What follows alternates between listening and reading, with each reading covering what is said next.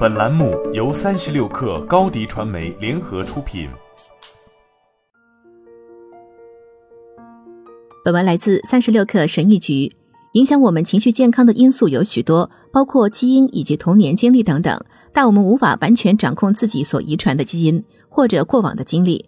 我们所拥有的只有当下以及对当下行为的选择。以下是可以帮助你改善情绪健康的小习惯：一、使用直白语言表达你的感受。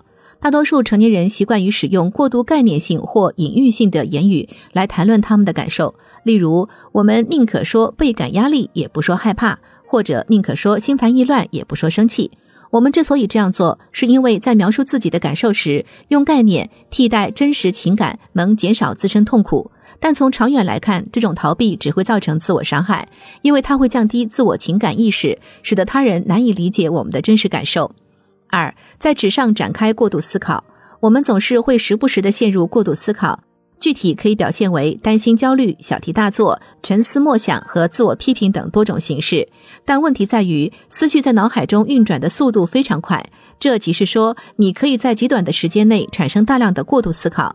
相反，你可以尝试将过度思考这个过程搬到纸上。如果要让你把思考内容写下来，你就几乎不可能做到在脑海中思考那么快。所以，如果你强迫自己在纸上展开过度思考，那最终可能就不会想太多，结果自然也会好受许多。三，在分析之前学会验证。要想尝试去了解为什么感到很糟糕是很自然的一件事，但多数时候这种做法一点好处也没有。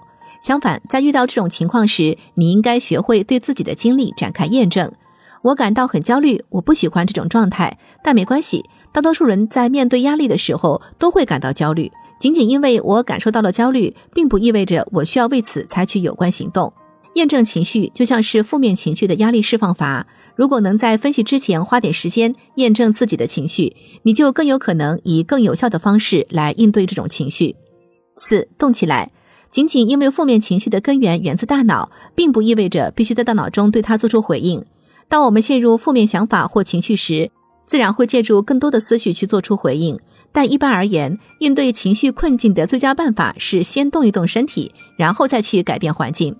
当你心烦意乱的时候，不要只是坐在那里。如果你能调动身体，进入新的环境，放松头脑，那么解决那些难题的机会就会大大增加。五，用好奇替代自我批判。大多数人都活在极度双标之下，人们往往对他人的挫折表示同情并给予帮助，却挑剔并批判自己遭遇的挫折。当你处于低谷时，与其直接开始自我批评，不如保持好奇心，尝试去了解为什么。与其假设感到焦虑是因为自己崩溃了，不如保持好奇心，尝试去了解焦虑从何而来。总之，同情之心源于好奇。六，温和的与自我对话。我们每天都会和自己交流，这就是所谓的自我对话。它就像我们生活中的旁白一样，只不过对大多数人而言，这种旁白在很多时候都让人觉得强烈且严苛。有时甚至让人感到刻薄，正如他人对我们使用严厉的语言会让我们变得沮丧和消极一样，在自我对话过程中对自己严厉和苛刻也存在问题。所以，你应该开始留意内心的声音。如果你发现它有点刺耳，就尝试慢慢的用温和的方式展开自我对话。七，为生活留出更多空白。长期不断的压力虽然非常普遍，但它仍然是一种不正常的现象。这显然不利于你的情绪健康，但是表面的应对方案和临时的减压技巧很难长期奏效，因为他们无法根除长期的慢性压力，而长期压力的根源往往在于频繁的做太多事情。对此，你需要认识到要给自己的生活留出空白，并且要始终都保持下去。总之，随时提醒自己关注长期价值，那你就更加有动力去坚持你的目标与承诺。